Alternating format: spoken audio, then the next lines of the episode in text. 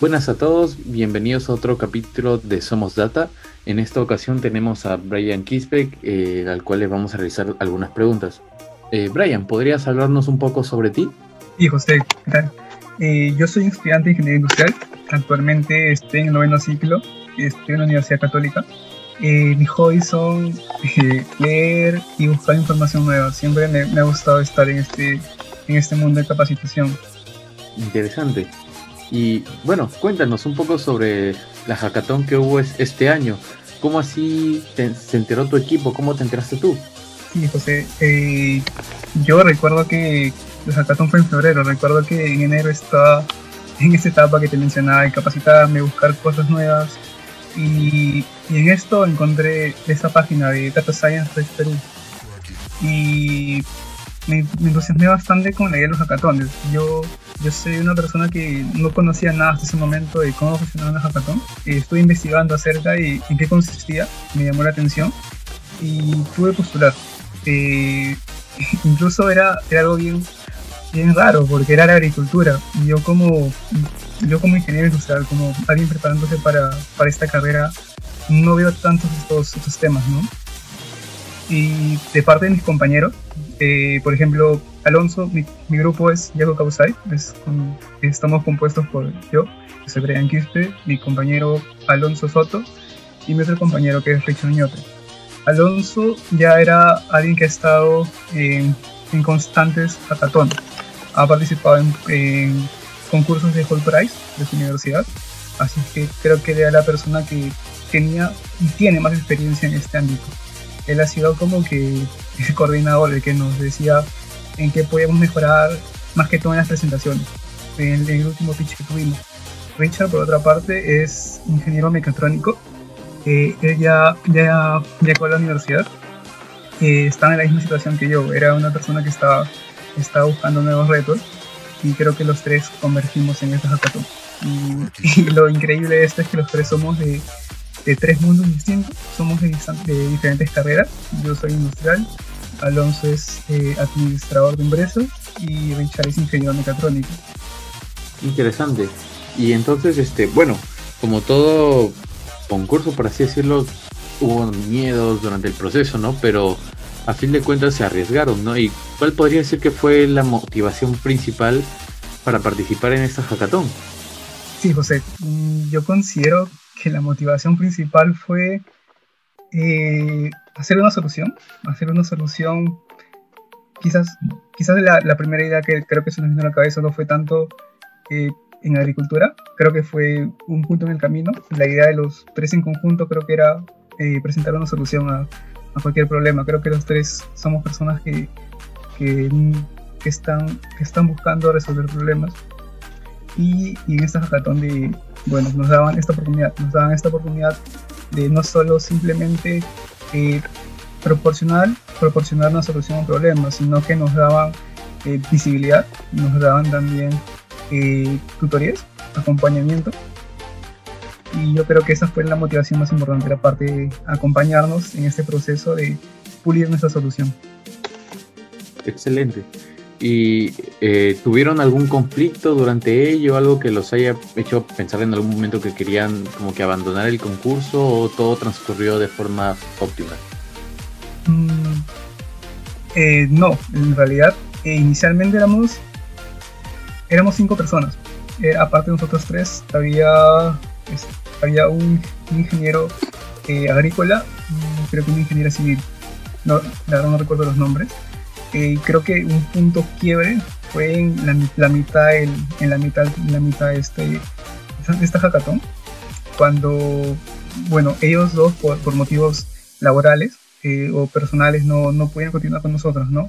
Si bien nos, nos dijeron este, en una fecha eh, para nosotros poder tomar acciones diferentes, pero igual era como que era como quedarte con la mitad de tu equipo a mitad de una carrera.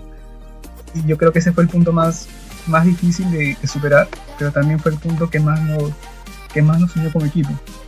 Porque a partir de ese momento como que ya no era simplemente la repartija que, inicialmente habíamos hecho, digamos, yo hago tal parte, tú tal parte, tú tal parte. A partir de ese momento, eh, cada uno de nosotros agarró unas partes que no les correspondían y creo que eso, eso en el grupo creo que mm, impulsa un poco más el compromiso de cada uno hacia este proyecto. Claro, tienes, tienes mucha razón. Y bueno, ya hablando un poco más del proyecto, cuéntame más o menos cuál fue el problema actual que ustedes resolvieron durante este esta hackathon. ¿Cuál, cuál fue? El proyecto consiste en darle una solución al, tratamiento, al mal tratamiento de los aguas. Eh, en particular, eh, vimos este problema en los, en los piscicultores. Eh, los piscicultores son personas que generalmente crían peces y para nuestro caso del proyecto nos enfocamos en truchas. Y digamos que estas personas que, crean, que crían truchas por lo general dejan contaminadas las aguas. E incluso hay una parte en Puno donde incluso contamina los lados. Y la solución que nosotros eh, queríamos utilizar para la agricultura justamente era, ya qué podemos hacer con esta agua contaminada que pueda beneficiar a, las plantas, que pueda hacer que, crezca, crezcan plantas, ¿no? Y en eso encontramos unos conceptos de acuponía, de aeroponía, y nuestra solución ya así en conjunto es acerca de usar esta agua, esta agua con, con desechos de los piscicultores, eh, pasarlas por, por, unas bombas, llevar hacia, luego de, luego de limpiarlas, llevarlas hacia las plantas para que, para que sirvan como, como agua de riego. Estas plantas luego van a poder crecer y van a poder dar frutos como una planta normal. Lo, lo interesante es que estas plantas no van a estar eh, como convencionalmente están eh, debajo de la tierra, ¿no? Estas plantas pueden estar en instantes. Luego de esta agua que va a las plantas, eh, esta agua también es purificada por las mismas plantas. Esa es otra, otra cosa bastante interesante. Luego de, luego de pasar por las plantas, regresa nuevamente al, al tanque del cual se salió, al tanque de, de los peces. Y, y, este es un ciclo, un ciclo repetitivo, siempre se repite.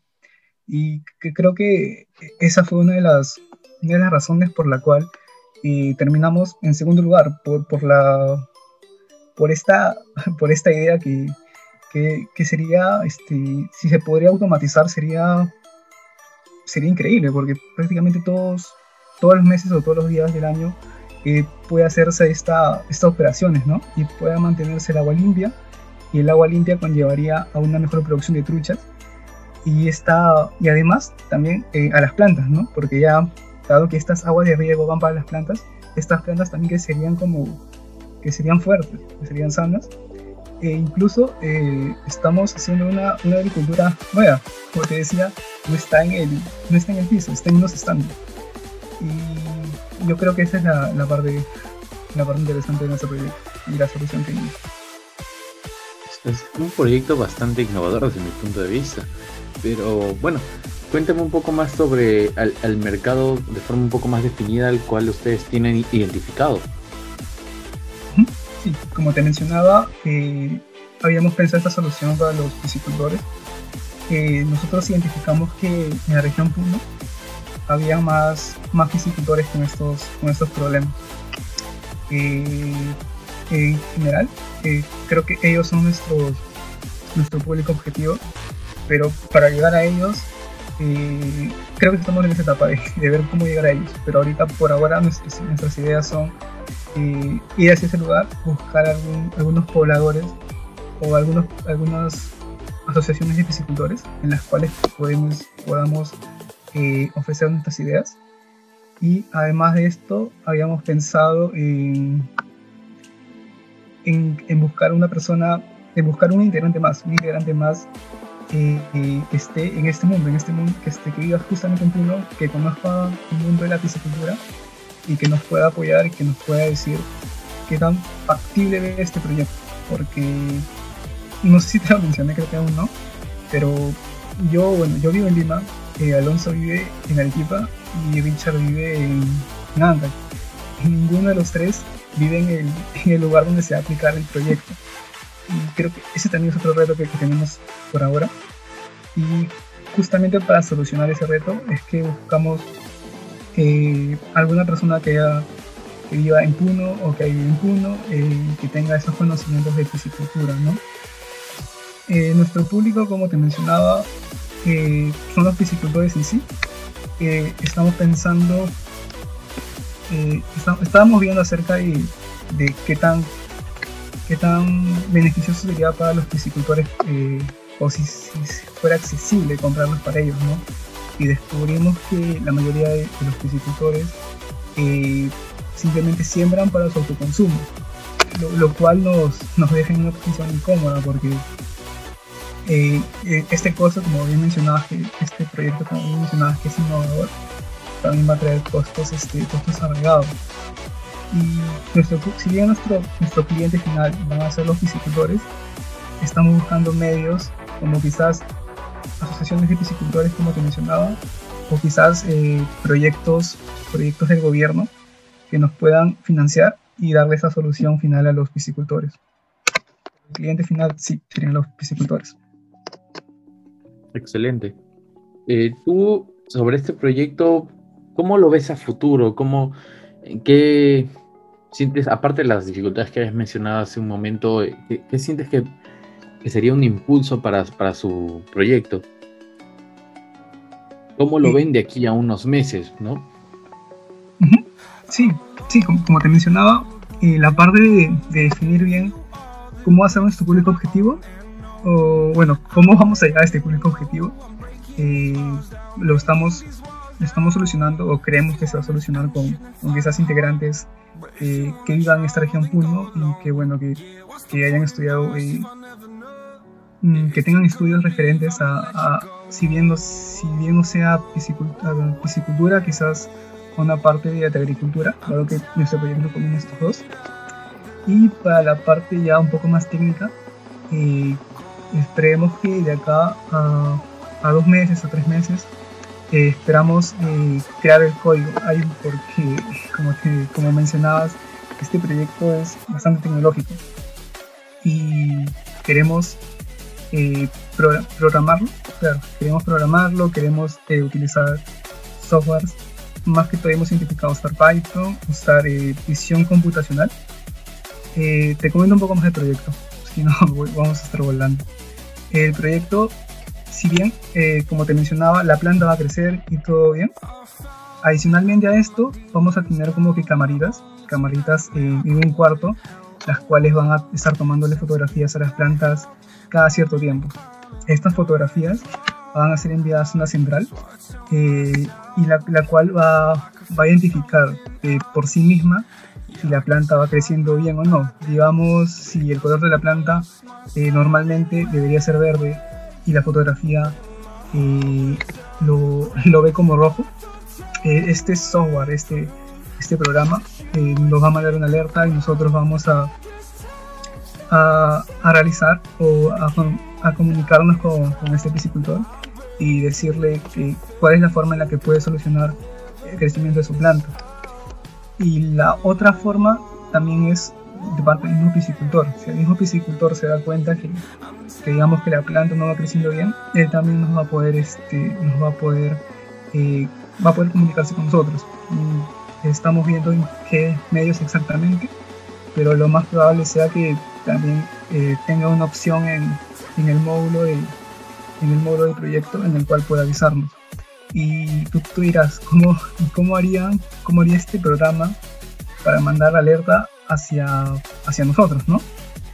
Y de ahí justamente entra el código que te menciono, este código que planeamos hacerlo en Python, estas cámaras que planeamos eh, utilizar eh, visión computacional, pensamos utilizar eh, software como NetJet Nano y, y, un poco más de inteligencia artificial.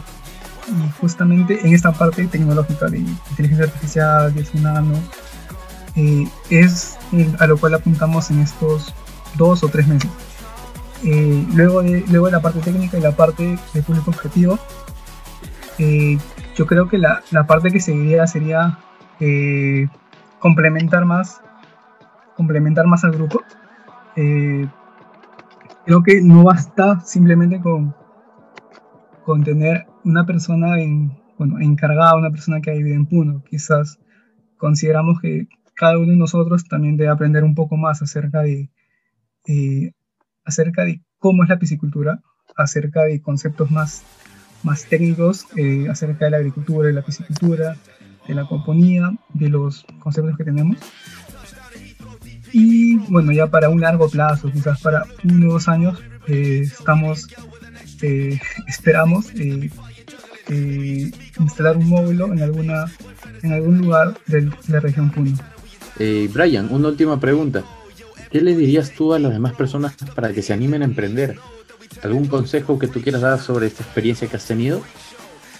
Sí, José. Eh, como te mencionaba, mi carrera no está tan ligada a este ámbito de agricultura, ¿no? Y, pero aún así eh, tomé el, valor, por así decirlo, de, de inscribirme en San eh, y quedar en una buena posición.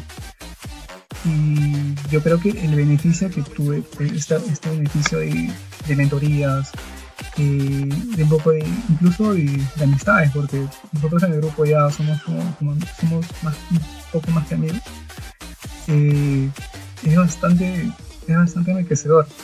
Yo creo que si no hubiera tenido, si no hubiera podido pasar esta barrera de, quizás de no, de no intentarlo, quizás no hubiera tenido, no, quizás no, de hecho no hubiera obtenido esos beneficios.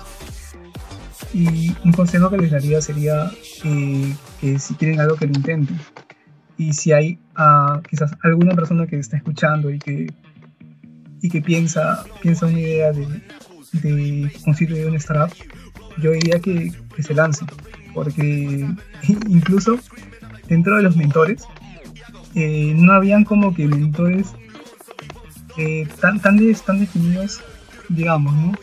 Teníamos un mentor que nos ayudaba a, a coordinar como grupo, y este mentor era tenía como, como carrera y ser abogado.